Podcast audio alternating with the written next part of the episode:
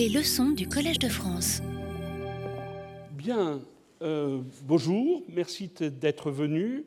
Alors, euh, bon, c'est toujours, on ne connaît pas bien son public, donc euh, je pense que compte tenu de ce qui s'est passé la, semaine dernière, où c'était quand même assez agréable, je vais, je, vais, je vais essayer de prendre quelques questions directement sur scène. Alors, il faudrait que ce soit des questions et pas des choses trop longues, mais avec Jean-Marie, qui nous fait l'honneur d'être là pour le séminaire qui suit, on prendra donc quelques questions à la fin de nos présentations. Alors, euh, pour ceux qui étaient là la semaine dernière, euh, j'ai été tellement décontracté que je fait que la moitié de ce que je voulais faire. Donc je vais faire un peu plus attention aujourd'hui à, traiter l'ensemble des sujets. Euh, et donc, pour commencer, je vous rappelle, et je le rappellerai à tous mes cours, les définitions que j'utilise pendant, mes présentations. Donc quand je parle de découverte, je parle de découverte fondamentale, donc de recherche fondamentale qui consiste essentiellement à essayer de comprendre euh, la façon dont le monde fonctionne. Euh, quand je parle d'invention, je parle d'invention technique, c'est-à-dire des objets euh, qui marchent, qui fonctionnent. Et quand je parle, d'innovation, je parle en quelque sorte d'innovation technologique, c'est-à-dire d'innovation qui correspondent à des objets qui marchent et qui ont en quelque sorte rencontré leur public et le marché, et donc correspondent à des choses que tout le monde ou en général le grand public peut utiliser. Voilà, c'est une définition qui m'est propre, on peut la discuter, on peut la contester, mais c'est ce qui conduit un petit peu le raisonnement que je fais tout au long de, ces cours.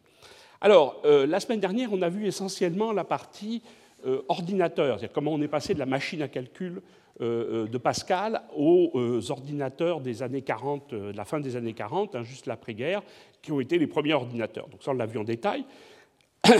Et aujourd'hui, on va changer assez profondément de, régime, au sens de la présentation des choses, puisqu'on va parler beaucoup plus de, l'informatique moderne, les ordinateurs modernes et l'informatique moderne. Et ce qui caractérise le plus grand de ces changements, c'est qu'autant dans la première partie, les choses étaient poussées par la technologie et le besoin d'innovation avait amené à faire des découvertes et des inventions euh, très techniques, et évidemment, ça sera aussi vrai dans la seconde, mais c'est la partie technologique et technique qui a poussé, en quelque sorte, euh, ces euh, inventions à devenir des innovations, alors que dans la seconde, comme on va le voir, c'est extrêmement tiré par les besoins des utilisateurs. Et donc ça, c'est un changement assez profond qui ne touche pas que l'informatique, mais qui est qu'on est passé euh, probablement au milieu du XXe siècle d'un monde qui était extrêmement poussé par la technologie, et donc les produits finalement que les consommateurs achetaient, c'était des produits qui étaient fabriqués par des ingénieurs ou des, ou des entreprises. Euh, et le, petit à petit, ça a été de plus en plus remplacé par une compréhension du marché, une compréhension des besoins des utilisateurs, et on va le voir euh, aujourd'hui évidemment avec euh, l'exemple d'Apple qui est une sorte de ultime, ou en tout cas d'étape extrêmement importante dans cette définition. Alors, ce qui est intéressant, c'est que le passage de l'un à l'autre, là où on en était la semaine dernière, c'est fait avec quelque chose que je n'ai pas traité, que je vais essayer de traiter, reprendre un peu dans la dernière leçon qui parlera des personnes. Et donc il y a, des personnes importantes, et j'en reparlerai un peu donc, dans cette dernière leçon. C'est la découverte de l'effet transistor, qui est une découverte fondamentale, qui a valu le prix Nobel à ces, euh, découvreurs, et euh, euh, de la fabrication d'une invention au départ, qui est le transistor lui-même, et qui est devenu évidemment ensuite la prémisse au bouleversement et à l'explosion de l'électronique. Et on va euh, comprendre. Donc j'ai deux, trois slides là-dessus pour faire le lien, et puis après on passera sur la partie évidemment ordinateur et informatique moderne. Alors juste, je rappelle que ce, ce besoin, je l'avais traité dans ma leçon inaugurale, le besoin d'innovation venait en fait essentiellement du monde de la téléphonie, qui a utilisé des lampes et ces lampes à vide euh, avaient deux défauts. Euh, elles coûtaient assez cher à fabriquer et elles claquaient, comme toutes les lampes de cette époque, et même de, plus récemment. Et donc, il n'était pas envisageable de développer ces réseaux téléphoniques sur des territoires immenses avec énormément de relais sans imaginer qu'on puisse remplacer la lampe à vide par autre chose. Et donc, y avait cette vision, alors elle venait des Bell Labs, hein, avec euh, le patron de l'époque qui était Mervyn Kelly, qui avait cette vision qu'on pouvait probablement avoir les mêmes fonctions que le transistor avec euh, des semi-conducteurs, donc des matériaux solides, et que ça conduirait à répondre à ces deux problèmes. Ça coûterait moins cher à, terme à fabriquer. Il avait je pense, peut-être pas la vision de ce qui allait se passer, mais qui a été évidemment ultimement extrêmement impressionnante. Et, ce serait plus robuste, il n'y aurait plus le problème d'avoir à les remplacer régulièrement. Donc il avait embauché des scientifiques de haut niveau, des physiciens, des chimistes, euh, des euh, physiciens théoriciens et des physiciens expérimentateurs, pour comprendre mieux le monde de la physique du solide, les propriétés électroniques des semi-conducteurs, et pouvoir ensuite imaginer comment on pourrait euh, finalement remplacer la lampe à vide par un système purement solide. Ça a donné la découverte de l'effet transistor, ça a donné l'invention des transistors. On y reviendra, il y a beaucoup de choses à dire, mais je, ne compte pas m'y apesantir aujourd'hui. Alors, ce qui est intéressant, c'est qu'alors que ça venait du téléphone, la première grande application des transistors solides, donc des transistors à jonction, a été en fait la radio. Euh, euh, à cette époque, il y avait des radios à lampe. Alors, euh, pour ceux qui ont connu des radios à lampe, j'en ai connu chez ma grand-mère, il, fallait l'allumer, il fallait attendre que ça chauffe. Et quand on attendait que ça chauffe, on avait ensuite, évidemment, la réception du son. Euh, et puis, c'était des objets assez encombrants. Euh, le, transistor solide, le transistor à jonction, a pu développer des appareils de beaucoup plus petite taille. Alors, ça a été d'abord une firme américaine, puis ensuite japonaise, Sony, qui a été euh, le grand promoteur de ça. Et ces appareils de petite taille ont complètement révolutionné la radio, puisqu'on pouvait maintenant transporter la radio avec soi. On était quelque part loin de tout avec des piles, on pouvait écouter la radio sans avoir besoin d'avoir un meuble important et branché. Alors, euh, euh, ce qui est intéressant dans toute cette histoire, et on peut le résumer par finalement ce que j'ai mis sur cette slide, c'est-à-dire comment créer, comment fabriquer des 0 et des 1, puisque au départ, euh, dans la partie ordinateur, le but c'était de fabriquer des 0 et des 1, mais on était parti de cartes avec des trous, donc le 0 ou l'1, c'est il y a un trou ou il n'y a pas de trou. On était passé au relais purement mécanique, ensuite au relais électromagnétique. La lampe à vide, euh, qui était une façon, le début de l'électronique, hein, une façon électronique de faire des 0 et 1, puis le transistor à jonction qui avait les mêmes euh, propriétés. Et comme vous le savez maintenant, il y a la vision qui est assez compliquée, assez lointaine, d'avoir des ordinateurs quantiques et de changer quand même pas mal cette vision de 0 et 1 dans le monde de l'informatique. Donc ça, ça donne toute une série de, de, progrès qui ont permis évidemment de fabriquer les ordinateurs modernes. Alors cette slide, elle est particulièrement intéressante parce que elle montre, avec une grandeur qui est une grandeur théorique qu'on peut définir, c'est-à-dire le coût, combien peut-on faire avec 1000 dollars de calcul par seconde? Donc quand on fait ce calcul-là et qu'on regarde l'évolution sur un siècle, c'est-à-dire typiquement le XXe siècle, on voit qu'on euh, a gagné 15 ordres de grandeur. 15 ordres de grandeur, c'est-à-dire 10 puissance 15, 1 avec 15 zéros, de capacité pour 1000 dollars à fabriquer des calculs. On est passé de 10-5 à 10 puissance 10. C'est, euh, alors c'est pas la loi de Moore hein, dont, j'ai parlé l'autre fois, mais c'est ou dont je devrais parler plus tard, mais c'est une vision euh, extrêmement étonnante de la capacité de calcul finalement des objets qu'on a pu fabriquer euh, grâce à ces différentes étapes de matériel. Donc, quand on est passé de la carte qui programmait au, au qui sont les versions les plus ultime euh, du progrès. Alors, je vais donc. On est maintenant dans un monde où le microprocesseur existe, on est dans un monde où euh, on sait remplacer la lampe à vide, et euh, ça a été évidemment le début de la révolution des ordinateurs, avec d'abord des inventions, c'est-à-dire essentiellement un monde universitaire qui a fabriqué des ordinateurs avec des transistors, en remplaçant les relais et les lampes à vide qui existaient. Et l'Université de Manchester a été une des premières à faire ça. Et puis une entreprise, IBM, qui a commercialisé les premiers ordinateurs utilisant les transistors dans les années, au milieu des années 50 et qui a rendu ces objets-là accessibles à des gens qui étaient essentiellement des entreprises et des euh, entreprises publiques ou privées qui achetaient ces ordinateurs, donc des, qui coûtaient évidemment très cher, mais qui permettaient de commencer à faire des calculs relativement importants, et puis comme on l'a vu, la programmation, etc. Alors, je vais surtout aujourd'hui, et on aura euh, Jean-Marie qui nous en parlera aussi, focaliser sur une histoire intéressante, parce qu'elle est absolument emblématique à la fois de ce que je disais tout à l'heure, c'est-à-dire euh, la vision de l'utilisateur, comment prendre en compte les besoins de l'utilisateur, et puis évidemment de faire un lien absolument fantastique entre technologie et design, qui a été en quelque sorte le moteur euh, de cette société Apple et donc de son patron et un de ses créateurs, Steve Jobs.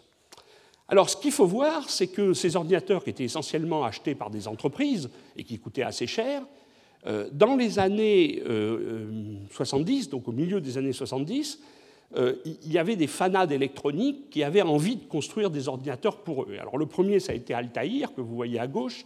Et Altaïr, il faut vous rendre compte que c'était un kit que vous achetiez et que vous montiez vous-même vous pouvez en acheter, il y avait une version qui existait toute montée, mais enfin, ça coûtait un peu plus cher. Enfin, essentiellement, vous le montiez vous-même. Et c'était un petit ordinateur, en fait, un début de l'ordinateur personnel, hein, l'ordinateur qui ensuite a, complètement révolutionné notre, notre vie. Et il faut voir qu'à l'époque, vous programmiez par des boutons vous bougiez, on-off, et vous récupériez le résultat de cette programmation par des lampes diodes qui s'allumaient et qui s'éteignaient. Donc vous voyez qu'on euh, est au milieu des années 70, c'était considéré comme une révolution, et c'était essentiellement des spécialistes et des fanats d'électronique qui achetaient ce genre de choses. Ce n'était pas euh, vous et moi, euh, le commun des mortels. C'était des passionnés d'électronique qui achetaient ça. Et évidemment, la première révolution est venue donc de cette société qui avait été créée par Wozniak et, Steve Jobs, Steve Wozniak et Steve Jobs, qui était euh, le premier réellement ordinateur personnel, qui était l'Apple II. Alors, il y avait un Apple I, je ne l'ai pas marqué là, mais disons, l'histoire dira que c'est un peu anecdotique, même si c'était le premier ordinateur. Et là, la révolution, c'était d'abord que c'était tout monté et qu'il y avait toutes les fonctions qu'on reconnaît maintenant comme les fonctions d'un ordinateur personnel. Alors, ça a été une vraie révolution et ça a été le début euh, euh, d'une histoire intéressante.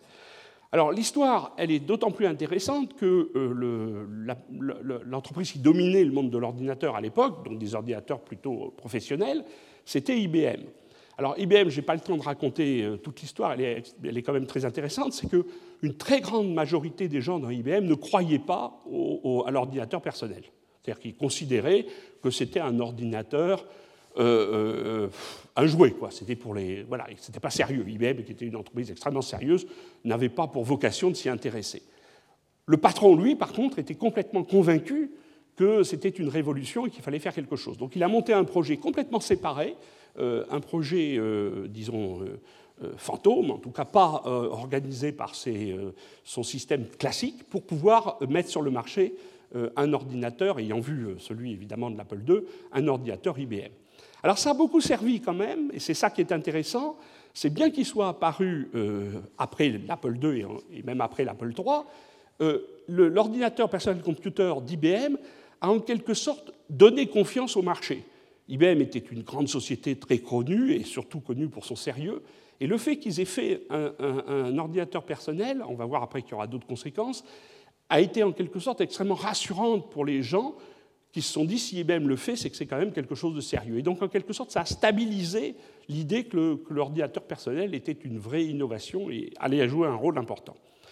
Alors, entre-temps, euh, Apple avait avancé, mais il se préparait une deuxième révolution, qui est la révolution, comme on va le voir, euh, liée au Macintosh, et qui était une révolution beaucoup plus profonde, euh, parce qu'elle prend justement en compte complètement l'utilisateur et l'interface homme-machine. Alors, juste un slide pour comparer euh, IBM, alors c'est plus une comparaison business, je dirais, IBM et Apple. Alors, c'est quand même intéressant de voir deux sociétés qui, sur des bases, ce qu'on appelle des business models, c'est en quelque sorte une vision de comment accéder au marché assez différente, en fait, ont toutes les deux besoin d'innover.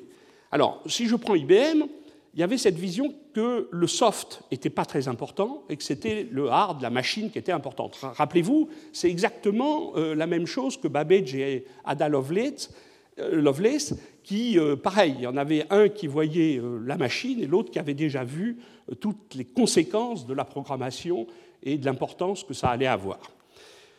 donc IBM voit les machines, c'est les machines d'abord, et avec cette vision assez industrielle de créer un standard, ils avaient décidé de faire une machine ouverte, c'est-à-dire on pouvait la copier et ça devenait un standard et tout le monde pouvait fabriquer entre guillemets des IBM. Eux pensaient que eux, ils étaient en avance sur les autres, donc ils feraient toujours la meilleure machine et que c'était comme ça qu'ils allaient euh, garder le marché.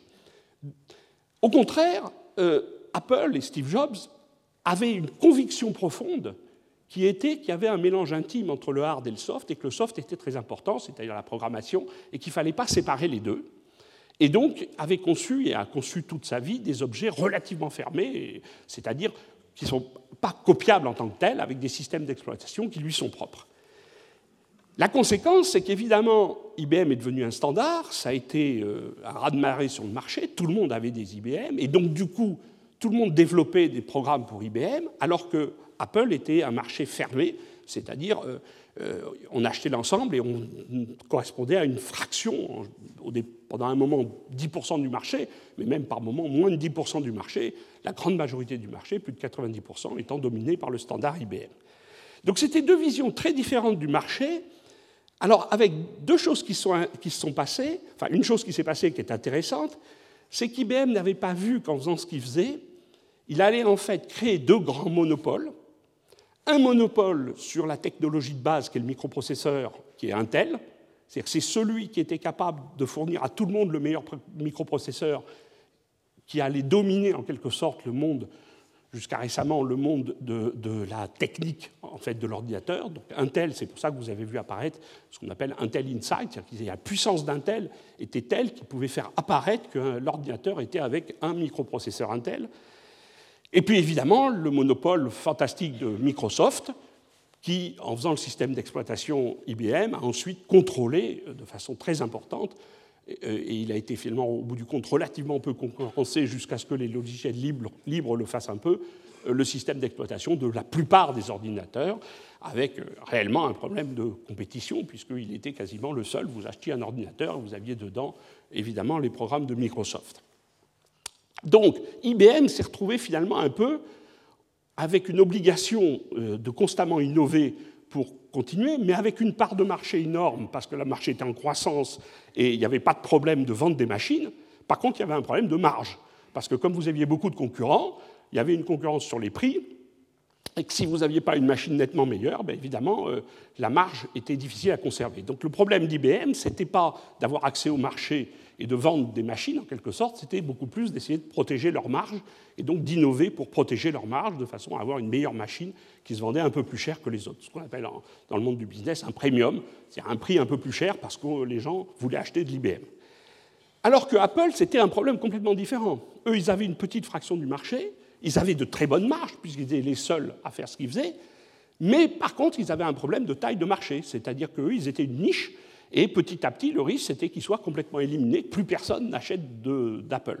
Donc vous voyez que ces deux entreprises avaient un vrai besoin d'innovation, l'un pour préserver leur marge, c'était IBM, et l'autre pour préserver finalement leur chiffre d'affaires, euh, euh, de façon à ne pas voir disparaître son marché. Donc c'est assez intéressant de voir comment deux entreprises, qui ont été évidemment des entreprises très importantes dans le monde de, l'informatique, ont, joué là-dessus. Alors, euh, on a parlé de l'Apple, mais évidemment, euh, la préparation d'une seconde euh, révolution, qui a été une révolution qui, comme je dis, euh, a changé complètement la relation entre l'utilisateur et la machine, c'est l'arrivée du Macintosh. Alors, avant l'arrivée du Macintosh, en fait, il y avait une entreprise qui avait fait beaucoup de choses intéressantes dans l'interface homme-machine. C'était Xerox, qui avait créé un centre de recherche, Xerox Park, à Palo Alto, qui avait pour objectif de faire le bureau du futur.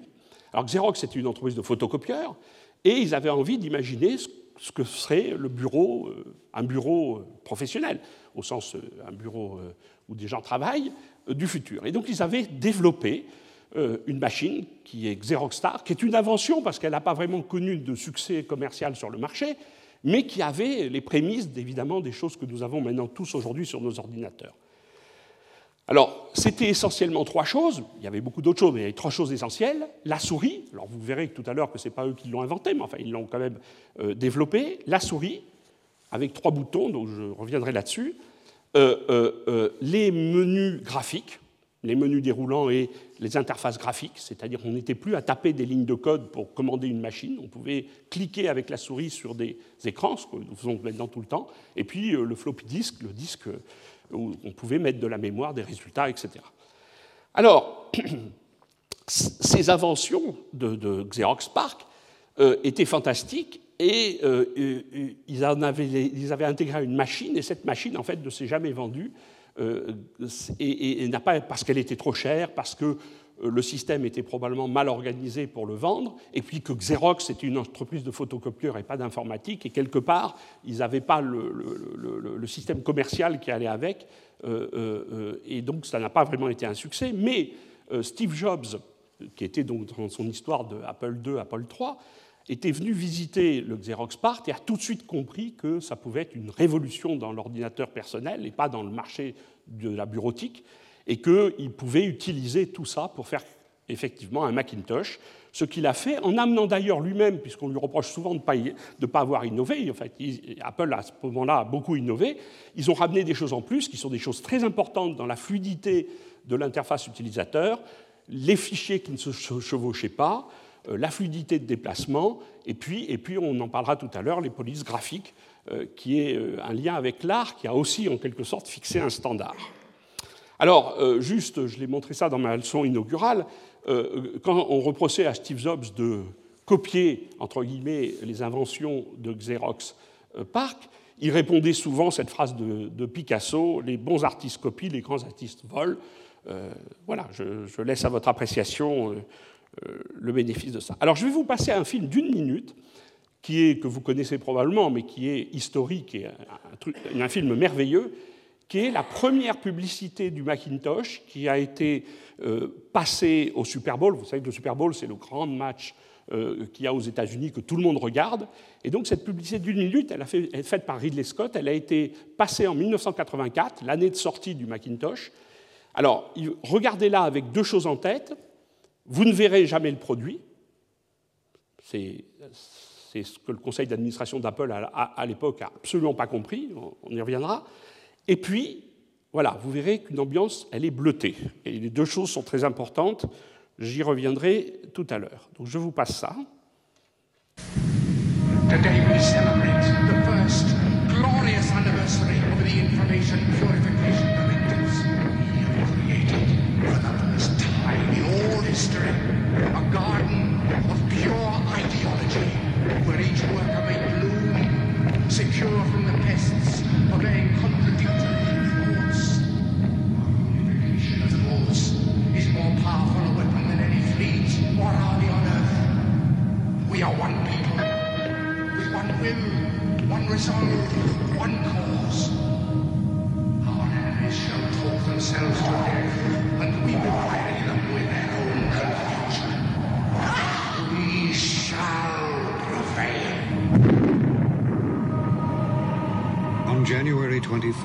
Apple Computer will introduce Macintosh.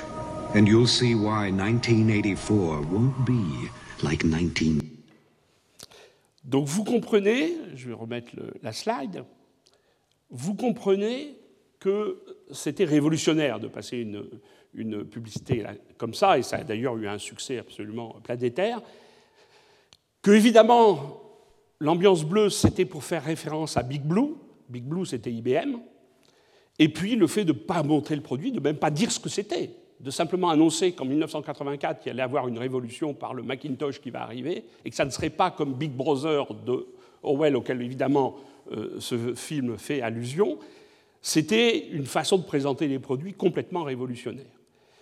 Alors, euh, à tel point que quand Steve Jobs a montré ça à son conseil d'administration, l'ensemble du conseil d'administration a dit mais il est hors de question de passer ça, euh, on n'y comprend rien, on ne voit pas le produit, euh, ce n'est pas une publicité, etc. Et que ça a été une bataille, auquel d'ailleurs Wozniak est venu renforcer fortement l'opinion de Steve Jobs, parce que, évidemment, c'était un peu compliqué. Puis après, le problème d'attaquer, même de façon indirecte, IBM, c'était évidemment quelque chose d'un peu compliqué. Voilà. Alors, je vais parler un tout petit peu des polices parce que c'est un point intéressant et ça fait bien euh, le lien entre quelque chose de très important, c'est le lien entre l'art et la science et, la technologie et, l'art, qui, est évidemment un point important de toute cette démarche d'interface avec l'utilisateur. Bon, Steve Jobs est allé à l'université, pas beaucoup, il, séchait à peu près tous les cours, sauf un qu'il a pris, c'était un cours de calligraphie, donc, euh, faire des lettres. Et ça, ça l'avait passionné, il avait trouvé ça superbe. Et donc, la conséquence de ça, je, ne lis pas la phrase qu'il en donne, c'est que dès le début, dès euh, le démarrage de Macintosh, il a introduit des polices de caractères euh, nombreuses, variées, euh, originales pour le monde de l'informatique, qui évidemment avaient des caractères qui étaient tous à peu près les mêmes, à la fois en taille et en forme de lettres. Et évidemment, ça a été du coup un standard pour les polices des ordinateurs, et évidemment, Microsoft a copié, comme à peu près tout, ce qu'ils ont fait au début, c'est-à-dire refaire à peu près avec du soft ce que le, le, Macintosh faisait avec ce mélange de soft et de hard. Alors, ce qui est quand même intéressant, c'est que Macintosh a quand même, Apple a quand même développé des polices qui lui sont propres euh, et qui ne sont accessibles que sur Apple, euh, qui sont des polices qui sont extrêmement esthétiques et surtout des polices de grande taille, qui permettent de faire des, tailles de lettres de façon importante avec une esthétique tout à fait euh, remarquable. Alors vous pouvez, euh, vous les avez natives en quelque sorte sur les, systèmes euh, Apple, vous ne les avez pas natives sur les systèmes Microsoft, vous pouvez les acheter, elles sont accessibles, ce sont des, comme vous le savez, des designers, des gens qui font ces, des cryptographes qui font ces, ces polices et qui sont intéressantes. Alors je passe cette photo parce qu'elle est intéressante, c'est que la, vision de la beauté, de l'esthétique, on le verra dans d'autres choses de Steve Jobs, était à un point tel que même les cartes euh, mères, c'est-à-dire les cartes qui sont à l'intérieur de l'ordinateur, devaient être jolies. Et quand on lui posait la question euh, pourquoi est-ce que c'est parce que ça donnait des contraintes évidemment sur la façon de fabriquer la carte, ben, il disait que quand quelqu'un démontait l'ordinateur, il fallait que ce soit aussi beau à l'intérieur. Donc vous voyez que voilà la, comparaison de ces deux types de, cartes. Alors quelques mots sur la souris. Alors la souris c'est intéressant parce qu'elle a été inventée par euh, euh, Douglas Engelbart de, Stanford, et pas par Xerox pas, c'est souvent attribué à Xerox, mais ce n'est pas eux qui ont inventé la souris. Et vous voyez la première souris, le prototype. Hein, vous voyez, et alors, euh, je vais juste vous passer des photos d'évolution des souris, et c'est assez intéressant de voir les points qui sont clés, je les noterai au passage. Alors, premier point clé, Xerox avait trois boutons, et Steve Jobs pensait qu'il n'en fallait qu'un seul. Et donc ça a été une bataille, euh, lui aussi de nouveau, euh, entre ses équipes, pour imposer le fait qu'il n'y aurait qu'un seul bouton sur la souris, et pas trois, ni deux. Vous savez que le standard a été ensuite deux euh, avec les, souris de type IBM, mais que Macintosh, très longtemps, je dis très longtemps, vous verrez à la fin pourquoi, avait une souris à un seul bouton. Et puis voilà, alors vous avez toujours la comparaison de, voilà, des produits d'Apple et pas. Alors vous voyez les différences, le standard classique, et puis la Palais, alors ça on le verra tout à l'heure, qui est sorti avec le iMac, le iMac, on va, on va y revenir.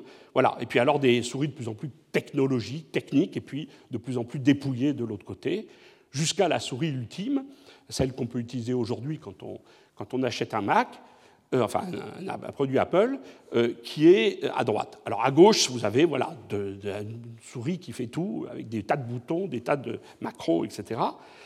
Et puis, alors, la nouvelle souris, ce qui est intéressant, c'est quand même, elle a deux boutons. Alors évidemment, elle est complètement dépouillée, mais pour ceux qui ont un, Apple, vous savez qu'il y a deux boutons, vous retrouvez le clic à gauche et le clic à droite, mais vous avez beaucoup plus que ça. Euh, vous pouvez, euh, votre souris, c'est devenu une sorte d'interface avec vos doigts de l'écran. Donc en passant vos doigts sur l'écran, vous fêtes bouger votre souris, etc. Donc c'est beaucoup plus fonctionnel et c'est devenu beaucoup plus que des simples clics et de positionnement euh, d'un curseur sur l'écran. Alors, je n'ai pas le temps de parler d'Internet, évidemment, ça mériterait d'y passer un cours entier. Euh, donc, je vais faire une sorte de pirouette en sautant par-dessus Internet, puisque, quand même, le but, c'est que je, parle quand même beaucoup des machines.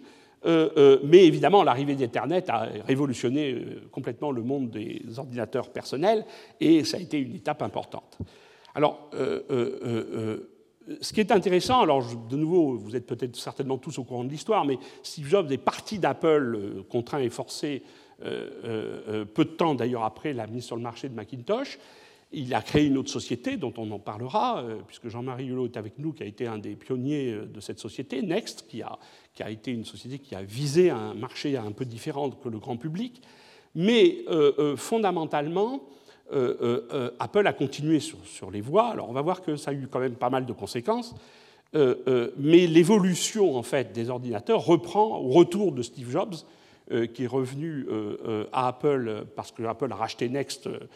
alors, je n'ai plus l'année en tête, 96, 95, 96, je crois. Et ça, le iMac, qui est donc sorti à cette époque, a, été de nouveau, a eu de nouveau la signature de Steve Jobs, qui a développé ce produit. Donc le iMac, on peut considérer que c'est une sorte de renaissance d'Apple, qui a eu pas mal de difficultés à cette époque, et surtout iMac parce que connexion avec Internet. Donc c'était l'ordinateur qui permettait d'utiliser Internet facilement. Et puis les évolutions qu'on voyait. Alors le iMac, voilà, euh, les couleurs, euh, la, la, comparaison avec les bonbons Haribo, avec ces couleurs qui sont des couleurs euh, extrêmement frappantes. Et, évidemment, ce n'était pas du tout, du tout ce, que ce dont le monde des ordinateurs était habitué. Et probablement, alors ça, c'est une question que je, poserai éventuellement à Jean-Marie tout à l'heure, parce que je n'ai pas la réponse. de façon assez bizarre, Apple n'a quasiment pas existé dans les ordinateurs portables ce qu'on appelle les laptops, donc euh, ce que j'ai sous la main, euh, jusqu'à finalement 89, alors qu'il en existait. Donc ça, c'est une, série d'ordinateurs portables depuis le début des ordinateurs portables. Apple n'est arrivé que tardivement avec cette série euh, de e-books, que tardivement sur le monde des ordinateurs portables. Alors voilà quelques exemples, hein, avec les iMac portables, mais c'est arrivé assez tard, et on va essayer de comprendre parce que c'est un point, un, point, important. Alors, la poignée du iMac. Alors ça, c'est intéressant, parce que le iMac avait une poignée, et cette poignée mettait des contraintes sur les ingénieurs qui fabriquaient qui étaient assez fortes. Ça coûtait cher de mettre une poignée. Par rapport au prix de l'appareil, ça a amené un surcoût important. Et donc tout le monde essayait de convaincre Steve Jobs d'abandonner cette poignée parce qu'elle n'avait pas grand intérêt. Et il tenait à sa poignée de façon euh, forte parce que pour lui, c'était le signature que même cet objet, qui était un ordinateur personnel, donc était un objet composé sur une table, il fallait donner l'idée aux gens qu'il pouvait être facilement transportable. Donc c'était un peu la vision en fait de la relation avec l'ordinateur, avec cette poignée. Vous pouvez transporter votre ordinateur partout, et c'est pour ça qu'il tenait énormément à la poignée. Alors l'histoire des, lecteurs de disques est intéressante. je vous raconte que quelques petites histoires, mais c'est pour vous donner un peu l'idée de comment le lien entre la technologie et l'innovation. Alors, euh, on savait euh, rentrer des disques, donc c'était maintenant des CD, on avait quitté la, disquette floppy, c'était maintenant des CD, avec euh, un tiroir qui s'ouvrait et qui se fermait. Et ça, ça ne plaisait pas du tout à Steve Jobs. Lui, il voulait quelque chose qui, la disquette rentre et sorte toute seule sans qu'il y ait cette mobilité du tiroir. Alors vous pouvez dire, c'est n'est pas très important. En fait, c'était très important pour Steve Jobs. Le iMac est sorti avec ce tiroir, mais dès qu'on a pu, il a été remplacé par euh, euh, un, système purement où la disquette était mangée et, sortait euh, de l'appareil directement. Mais ça a eu des conséquences importantes. C'est lorsqu'est apparu les graveurs de CD, le nouveau système de, Apple, c'est-à-dire de digérer la, disquette et de la rendre, empêchait de mettre un graveur dans le système. Et donc, ça a été en fait une conséquence de l'apparition plus tard de iTunes, euh, parce que justement, on ne pouvait pas graver des disquettes. Donc c'est intéressant de voir comment des choix technologiques liés à l'esthétique peuvent ensuite avoir des conséquences assez fortes sur euh, l'histoire même de la société. Donc, euh, on est passé de l'un à l'autre, et une des conséquences, c'est que c'était plus beau esthétiquement, mais technologiquement, les, graveurs de CD ne pouvaient pas être incorporés, et c'était un retard par rapport à d'autres qui avaient mis des graveurs sur des plateaux qui sortaient et qui rentraient. Alors, je vous ai dit tout à l'heure que euh, euh, Steve Jobs était parti euh, d'Apple dans les années 85 ou 86, et il, avait fondé, donc, il avait fondé une société qui s'appelle Next, qui a, fabriqué des ordinateurs, mais il avait aussi racheté une entreprise qui faisait des dessins animés avec des ordinateurs, donc des, des dessins animés évidemment calculés, qui était Pixar, qui était une société absolument géniale dont il s'est occupé euh, euh, et, qui a été euh, qui, reliait, je pense, dans sa tête un peu le côté technologique et artistique. Alors, lorsqu'il est revenu ensuite à Apple, il avait donc cette connaissance des films et il a développé ce qui s'appelait eMovie avec l'idée que ça serait une révolution, que on a, les gens allaient pouvoir chez eux euh, monter des films en quelque sorte, comme on le faisait avec des tables de montage très compliquées. Et donc eMovie a été un peu, euh, pour lui, c'était un, objet révolutionnaire d'être capable sur un ordinateur personnel de manipuler des films. Mais ça ne se faisait pas sans technologie. Il a fallu évidemment être capable de manier, transporter des gros fichiers. Et donc les interfaces avec les fichiers, c'est là où l'interface FireWire, le, système a, été développé de façon à pouvoir faire passer en grande quantité des informations rapidement, parce que évidemment les fichiers de film c'était monstrueux par rapport aux fichiers qui existaient d'abord à, l'époque, et donc il a fallu euh, constamment ces, visions entre guillemets de développer du soft demander aussi d'avoir le matériel technique qui euh, allait avec. Alors, en fait, l'histoire, c'est que finalement, iMovie n'a pas été un si grand succès que ça, et en tout cas pas celui que je pense Steve Jobs avait en tête, mais en fait, la révolution est venue de la musique. Donc, je vous ai dit tout à l'heure que on ne pouvait pas réellement graver facilement sur des iMac de la musique, et ça c'était un problème parce que à cette époque était apparue par Internet une révolution complète dans le monde musical, des formats de compression MP3, rappelez-vous Shannon avec la théorie de, l'information qui a permis ensuite le début des méthodes de compression en général euh, du signal, donc permettait de mettre dans des espaces beaucoup plus petits de mémoire des quantités d'informations plus grandes. Et puis est apparu Napster, qui était un site euh, qu'on appelle peer-to-peer, c'est-à-dire un site qui permettait de mettre sa musique sur son ordinateur et quelqu'un pouvait venir et copier sa musique. Alors ça, ça a été une révolution dans le monde musical. Alors, en deux mots, je regarde l'heure parce que il faut que je, voudrais quand même tenir dans les temps. Euh, il faut se rendre compte que à cette époque, le monde musical avait changé du disque 33 tours au CD. Et que cette mutation du disque 33 tours au CD a eu deux conséquences. La première, c'est qu'ils ont gagné beaucoup, beaucoup, beaucoup d'argent. Pourquoi ils ont gagné beaucoup d'argent? Parce que en changeant de support, ils ont vendu le support plus cher, c'était déjà euh, une bonne chose pour eux de le vendre plus cher. Mais le deuxième, c'est que tous les gens se sont rééquipés, ont racheté des CD de leur musique qu'ils avaient en 33 tours. Donc ils ont eu un marché absolument monstrueux. Ils ont vécu très bien, je parle des majeurs de la musique, mais ils ont fait quelque chose qui s'est révélé dramatique pour eux à cette époque, c'est que, en fait, ils ont oublié leur métier.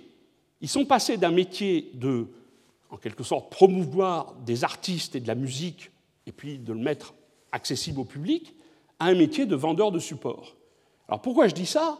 C'est parce qu'ils se sont complètement dépasser par l'arrivée d'Internet, qui, en quelque sorte, est devenu une sorte de parallèle pour partager et avoir de la musique sans passer par des gens qui achetaient des CD. En tout cas, les gens achetaient beaucoup moins de CD.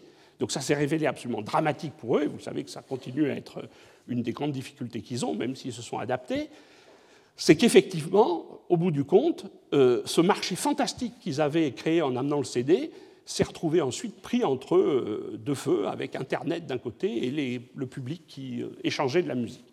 Et donc ils se sont complètement affolés parce qu'ils se sont dit si tout le monde se met à copier de la musique, on est mort. Alors, ce qu'a fait, et c'est une histoire fantastique, ce qu'a fait Apple à cette époque, c'est que, et ce n'est pas facile pour une entreprise d'informatique, c'est qu'il est allé voir les majeurs, c'est Steve Jobs qui l'a fait euh, avec euh, quelques personnes de Apple, il est allé voir les majeurs et leur a dit, écoutez, moi, je vais mettre votre musique en ligne, mais ça sera payant. Mais les gens achèteront cette musique parce qu'elle sera facile d'accès, et c'est entre guillemets moi qui dicte les conditions d'accès à cette musique. Alors, deux choses importantes, le prix, 10 dollars un disque, c'était à peu près deux fois moins que ce que vous, ça devait être 17 ou 18 dollars à l'époque d'acheter un CD, et surtout, je peux vendre la musique morceau par morceau. Alors ça, ça a été très très dur pour les compagnies de, musique d'accepter qu'un disque soit vendu morceau par morceau et pas comme un tout. Donc ça, ça a été deux choses. Et ce qu'il a fait, c'est qu'il a négocié de mettre le portefeuille de certains majeurs sur iTunes, iTunes qui résultait en fait, comme je vous l'ai dit, d'une sorte d'évolution de iMovie, mais beaucoup plus axé, uniquement axé sur la musique et qui a été une révolution complète, c'est-à-dire l'accès à la musique euh, sur Internet et euh, en achetant les morceaux de musique. Alors évidemment, euh, les majors qui se sentaient complètement coincés par l'histoire du peer-to-peer ont vu ça comme une façon de, s'échapper. Ils l'ont fait un peu contre mauvaise fortune, bon cœur, mais en tout cas, ça s'est passé comme ça, et iTunes a été évidemment une innovation majeure, parce que ce n'était pas simplement une innovation d'un ordinateur, ce n'était pas une innovation d'un accès Internet, c'était une innovation d'un business model nouveau, complètement, d'accès à la musique, avec évidemment, euh, qui a préfiguré des choses qui se sont passées ensuite. Alors derrière ça, il y a quand même de la technologie. Ce n'est pas sans technologie que ça se passe. Euh, ce qui a permis ensuite l'explosion d'iTunes, c'est euh, évidemment l'arrivée d'un objet qui a de nouveau complètement révolutionné le monde, c'est l'iPod. Alors il existait déjà des objets sur lesquels vous pouviez mettre de la musique. C'était un peu l'équivalent des clés USB de l'époque, mais vous mettiez 10, 20 morceaux de musique. Et donc la vision à cette époque d'Apple, c'était il fallait mettre 1000 morceaux de musique pour que les gens aient toute leur musique dans leur poche. Et ça a été l'iPod, et l'iPod a été rendu possible uniquement parce qu'il y a eu une invention technologique majeure qui était l'arrivée des disques durs. Albert Fert, la semaine dernière, vous a parlé des mémoires, mais l'arrivée du disque dur, et en particulier du disque dur de petite taille, vous voyez la place que tient le disque dur dans un iPod, a été la possibilité de mettre non pas quelques morceaux de musique, mais des grandes quantités de musique avec une mémoire suffisante pour les accueillir. Et donc, cette arrivée d'iPod, avec évidemment euh, ce qu'on va voir, la, magnifique euh, mise en scène euh, commerciale et marketing que savait faire Apple, a été une révolution complète parce que non seulement les gens ont pu avoir accès à beaucoup de musique, et je pense que pratiquement tout le monde en a acheté, mais en plus, euh, ils allaient jusqu'à acheter, parce qu'au début c'était couplé au Mac, ils achetaient des ordinateurs pour aller avec, avoir accès à la musique en ligne et acheter de la musique. C'est-à-dire que c'était un succès absolument prodigieux qui a augmenté les ventes des iMac et des ordinateurs euh, personnels Macintosh, parce que, ou enfin portables, parce que on pouvait avoir accès avec à la musique. Alors ensuite, ça s'est évidemment généralisé. ils n'ont pas fait l'erreur, Apple n'a pas fait l'erreur de limiter le iPod à uniquement au Macintosh, et ça s'est généralisé sur les autres ordinateurs, avec ces, publicités qui sont toutes euh, impressionnantes. Voilà, donc c'est cette combinaison de technologies nécessaires, mais surtout de vision de comment servir le marché et servir mieux le marché, y compris en inventant des business models, qui est évidemment la marque euh, d'Apple et qui est ce qui évidemment est toujours très impressionnant. Alors, quelques mots sur le téléphone, et c'est ce qu'on peut, je peux appeler une sorte de convergence ultime entre Internet, l'ordinateur et le téléphone. Alors d'abord, le téléphone portable, et ça c'est très intéressant, oui, il me reste quelques minutes, donc ça va aller, c'est très intéressant, c'est une idée très très ancienne. Vous voyez ici un, dessin euh, d'un article euh, de, allemand euh, des années 20 où on voit, on prévoit déjà que les gens puissent avoir des téléphones avec eux. Le réseau cellulaire, c'est-à-dire comment mailler un ensemble d'antennes pour qu'on puisse n'importe où pouvoir téléphoner, c'est aussi assez ancien. C'est de nouveau Bell Labs qui a inventé ça dans les années 40. Et c'est pour ça que ça s'appelle le cell phone en anglais. C'est parce que vous utilisez votre téléphone dans un système de réseau cellulaire. le réseau est, défini par des cellules et c'est euh, on sait que la cellule a, comme charge de vous repérer et de transmettre votre signal au bon endroit à quelqu'un d'autre que vous appelez euh, dans un autre environnement. Et puis le téléphone lui-même, on savait les fabriquer dès les années 40. De nouveau, Bell Labs a été en, jeu et ça a existé. Donc la question, c'est pourquoi ça ne s'est pas fait plus tôt? Alors ça, c'est une question extrêmement intéressante. Et c'est, comme vous le savez, Nokia qui a été en gros le promoteur du téléphone portable, mais finalement assez tard par rapport aux technologies qui pouvaient exister. Alors, en fait, ce qui est intéressant, c'est de réfléchir pourquoi ça a été fait plus tôt, parce que, en fait, tous les grands du téléphone, qui savaient qu'on pouvait faire des téléphones portables, avaient fait des enquêtes de marché. Alors, vous verrez plus tard que Steve Jobs ne croyait pas aux enquêtes de marché, et c'est en quelque sorte une démonstration de ça. Alors, qu'est-ce que ça veut dire une enquête de marché? Ça veut dire que quelqu'un vient vous voir et vous pose la question est-ce que vous avez besoin d'un téléphone portable? Ou si on fabriquait un téléphone portable que vous auriez dans votre poche, est-ce que ça vous intéresse d'en avoir? Et les gens répondaient non. En grande majorité, les gens disaient Moi, je n'ai pas besoin de téléphone dans ma poche. J'ai un téléphone à la maison, j'ai un téléphone au bureau. Si j'ai une voiture et que je suis riche, je peux même me mettre un téléphone dans ma voiture. Il, y a des, bornes téléphoniques partout dans les villes. Je n'ai pas besoin de téléphone portable. Je suis assez emmerdé par le téléphone comme ça. Et donc la réponse, unanimement, c'était non. Donc les grands du téléphone savaient très bien qu'on pouvait faire des téléphones portables, mais quelque part, ils se disaient il n'y a pas de marché puisque quand on demande aux gens, ils n'en veulent pas. Et c'est Nokia le premier qui a réalisé qu'en fait, la problématique était différente. Ce n'était pas que les gens aient un téléphone dans la poche qui était important pour téléphoner comme ils le faisaient d'habitude avec un téléphone à la maison ou au bureau. C'était qu'en fait, ce téléphone dans la poche changeait complètement la manière de téléphoner. Et qu'est-ce qui change? C'est que quand vous téléphonez à un téléphone dans une maison, dans un bureau, vous téléphonez à un lieu. Et en face, il y a quelqu'un qui décroche. Quand vous téléphonez à un téléphone portable, vous téléphonez à une personne. C'était ça la révolution. C'était qu'en fait, le téléphone portable, c'était toujours un téléphone, mais qu'il était attaché à des personnes qui étaient de plus en plus mobiles et qu'un point de vue sociologique, ça allait être une révolution que d'attacher le fait de téléphoner à la personne plutôt que de téléphoner à un lieu. Et cette vraie révolution, c'est Nokia qui l'a compris en premier, Alors, euh, il, a fait, il a commencé à développer les réseaux et, en Finlande et, des téléphones. Alors, cette photo a fait le tour du monde, a été une, une publicité fantastique pour Nokia. C'est Gorbatchev, au moment de la perestroïka, qui utilise un téléphone Nokia pour téléphoner. Et ça a été le début, en quelque sorte, de cette série de téléphones que l'on a vus. Donc, vous comprenez bien que cette relation avec l'utilisation et cette relation avec euh, la façon dont les gens vivent est extrêmement important pour le succès des produits. Hein, c'est vraiment le message du cours d'aujourd'hui que, euh, sortant de la technologie, trouver la bonne façon qui permet alors ce qu'on appelle en marketing, je vais utiliser les mots de marketing, on appelle les besoins exprimés du marché. Donc un besoin exprimé du marché, c'est par exemple euh, un vaccin pour le sida. Tout le monde sait que si on arrive à faire un vaccin pour le sida, il se vendra parce qu'il y en a besoin. Bon, donc ça, c'est un besoin exprimé. Mais vous avez les besoins non exprimés du marché, c'est-à-dire les besoins qui existent, mais dont les gens n'ont pas conscience. Ce n'est pas exprimé. Et c'est typiquement ce dont on parle, évidemment, avec l'histoire d'Apple et euh, ce début de Nokia. Alors pourquoi l'iPhone? Alors euh, euh, Jean-Marie va en parler, donc je ne vais pas en parler beaucoup, mais, évidemment, l'iPhone a été une complète révolution par rapport au téléphone portable en combinant évidemment Internet, ordinateur et téléphone. Alors, euh, en fait, je vais passer un petit film. Donc là, je vais passer, on le reverra dans le cours sur le verre. Il y a une petite histoire intéressante sur le verre utilisé par iPhone, mais j'en parlerai dans le cours. Je vais juste passer le film, euh, voilà, trois minutes et ça sera euh, la fin, qui, est, qui vous montre deux choses. Là, vous regardez ce film en ayant en tête deux choses.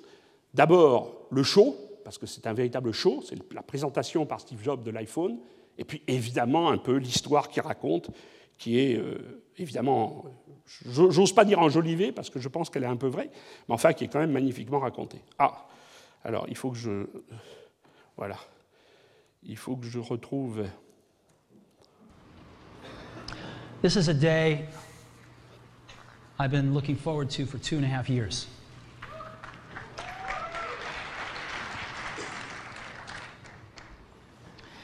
Every once in a while, a revolutionary product comes along that changes everything. And Apple has been, well, first of all, one's very fortunate if you get to work on just one of these in your career. Apple's been very fortunate. It's been able to introduce a few of these into the world. In 1984, we introduced the Macintosh. It didn't just change Apple, it changed the whole computer industry.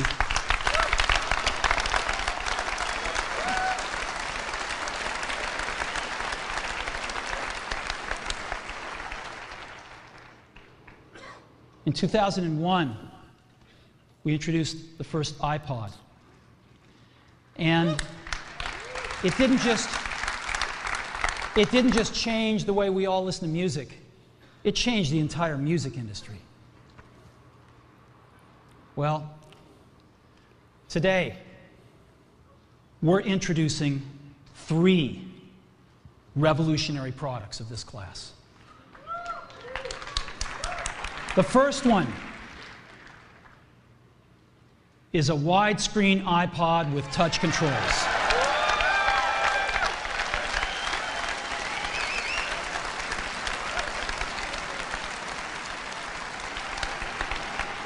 The second is a revolutionary mobile phone.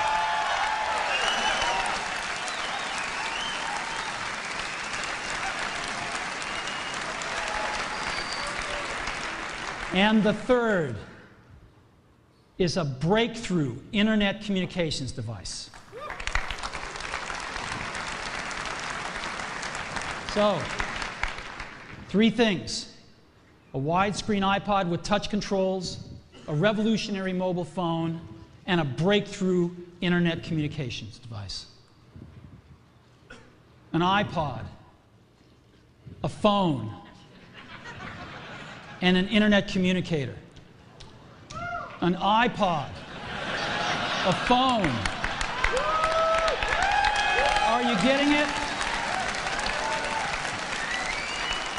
These are not three separate devices. This is one device. And we are calling it iPhone. Today, today, Apple is going to reinvent the phone. And here it is. Voilà. Donc vous voyez euh, à la fois euh, le drame, la façon dramatique de présenter les produits, et puis euh, cette pirouette à la fin en montrant évidemment un iPhone avec un clavier de téléphone, qui n'est évidemment pas, les gens découvriront plus tard, le vrai iPhone, et l'humour donc qu'il y, a derrière. Donc c'est par des présentations absolument spectaculaires, extrêmement soignées et méticuleuses qu'évidemment, euh, l'idée, on retrouve ça avec la publicité historique de 1984, euh, qui évidemment était là pour marquer les esprits. Alors, il y a, vous avez compris, dans la salle beaucoup d'aficionados, hein, il y a des gens complètement. Euh, voilà, mais quand même, créer une communauté de gens qui est complètement marquée par les produits est évidemment un point très important. Alors, je vais, terminer par, juste ça. Ça, c'est une phrase que Steve Jobs a prononcée devant ses équipes en 82. Alors ça vous montre quoi? Ça veut dire qu'en 82, il avait déjà en quelque sorte l'idée du iPad.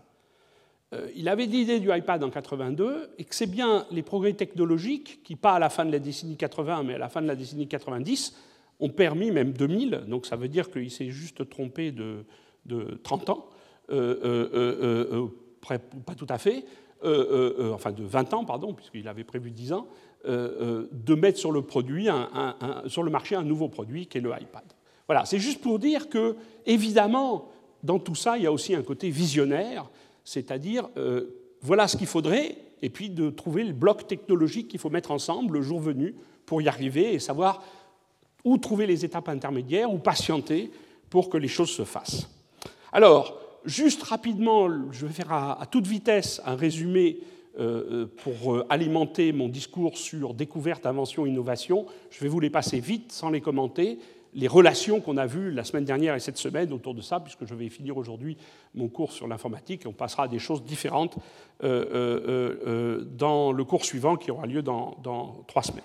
Alors, machine à calculer, algorithme, ça c'est des découvertes, ça c'est des inventions, machine à calculer programmable, évidemment une innovation, un besoin d'innovation remplacer la lampe à vide, qui a donné l'invention la découverte du transistor, la radio portable, l'ordinateur. Donc vous voyez cette imbrication découverte, invention, innovation, avec des allers-retours constants entre chaque. Et pour la partie plus récente que je viens de vous présenter aujourd'hui, le transistor qui conduit à l'ordinateur, l'ordinateur personnel qui est vraiment une innovation euh, fantastique, euh, Xeroxstar qui fait ses inventions, mais qui sont repris pour faire le Mac, euh, l'interface logicielle qui, euh, j'en ai pas parlé beaucoup, mais qui correspondent quand même à des découvertes de la science informatique. Hein. Je vous ai déjà expliqué la dernière fois que l'informatique, c'est une science à part entière, bien évidemment, et qui a développé ses propres méthodologies scientifiques. Et puis euh, les mémoires magnétiques aussi qui ont été importantes, qui ont permis de stocker la mémoire, etc. etc. je vous départais un tout petit peu d'Internet qui vient d'Aparnet, etc. Voilà, vous voyez ces allers-retours constants entre ces trois choses-là. Alors, je vous remercie euh, pour cette leçon d'aujourd'hui. Je vais prendre quelques questions et puis ensuite on aura une petite pause avant que Jean-Marie, j'introduise Jean-Marie et qu'il nous présente lui-même euh, des choses tout à fait intéressantes. Euh, donc merci beaucoup pour votre attention et je prends quelques questions. Alors, Gérard Berry, qui est professeur au Collège de France, nous fait l'honneur d'être là et de, voilà, de m'aider à, à poser les questions. Donc merci beaucoup et puis je prends quelques questions. Retrouvez tous les contenus du Collège de France sur www.colège-2-france.fr.